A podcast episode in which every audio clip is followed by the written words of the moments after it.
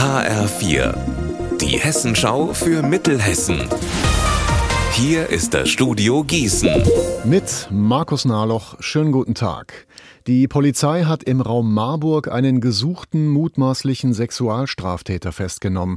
Das hat uns vor wenigen Minuten das Landeskriminalamt bestätigt. HF4-Reporter Alexander Gottschalk, was weiß man denn bisher über den Tatverdächtigen? Noch nicht viel. Die genaue Identität des Mannes ist noch unklar. Eine Sprecherin des Landeskriminalamtes hat uns gesagt, der Tatverdächtige habe die Kinder über den Online-Messenger-Dienst Snapchat kontaktiert und dort sei er unter dem Namen Boris aufgetreten.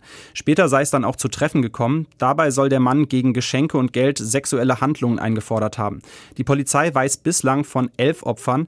Die Mädchen sind zwischen elf und 15 Jahren alt und neun von ihnen kommen aus Hessen. Aus dem Landkreis Marburg-Biedenkopf, aus dem Schwalm-Eder-Kreis und aus Wiesbaden. In Sinn im Lahn-Dill-Kreis startet heute eine Aktion, um die Mobilität der Menschen zu verbessern. Jeder, der will, kann sich ein Lastenrad ausleihen, ganz kostenlos. Das Land Hessen hat 20 dieser E-Bikes an die Gemeinde übergeben, der Wert rund 100.000 Euro. Einzelheiten von Marc Klug. Auch Helme, Kindersitze oder anderes Zubehör liegen zur Ausleihe bereit. Der Verleih soll die rund 6.500 Einwohner in Sinn dazu motivieren, das Auto auch mal stehen zu lassen. Auf der Internetseite fahrradmitsinn.de kann man sich sich für eins der E-Bikes anmelden. Hier steht auch, wo man sich die Räder abholen kann. Edith Höll organisiert das Ganze über ihren Förderverein. Sie hat mir gesagt, eine Frau aus Sinn steige demnach heute schon aufs Rad. Sie will nach ihrem Schlaganfall ein E3-Rad ausprobieren, das speziell für Menschen mit Behinderung geeignet ist. Das Wunder ist ausgeblieben. Die Gießener 46ers haben das dritte Halbfinalspiel zum Aufstieg in die Basketball-Bundesliga verloren.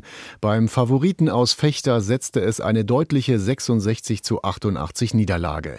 In der Playoff-Serie steht es aus Sicht der Gießener nun 1 zu 2. Morgen müssen die Mittelhessen unbedingt ihr Heimspiel gewinnen, sonst sind sie raus aus dem Aufstiegsrennen. Unser Wetter in Mittelhessen.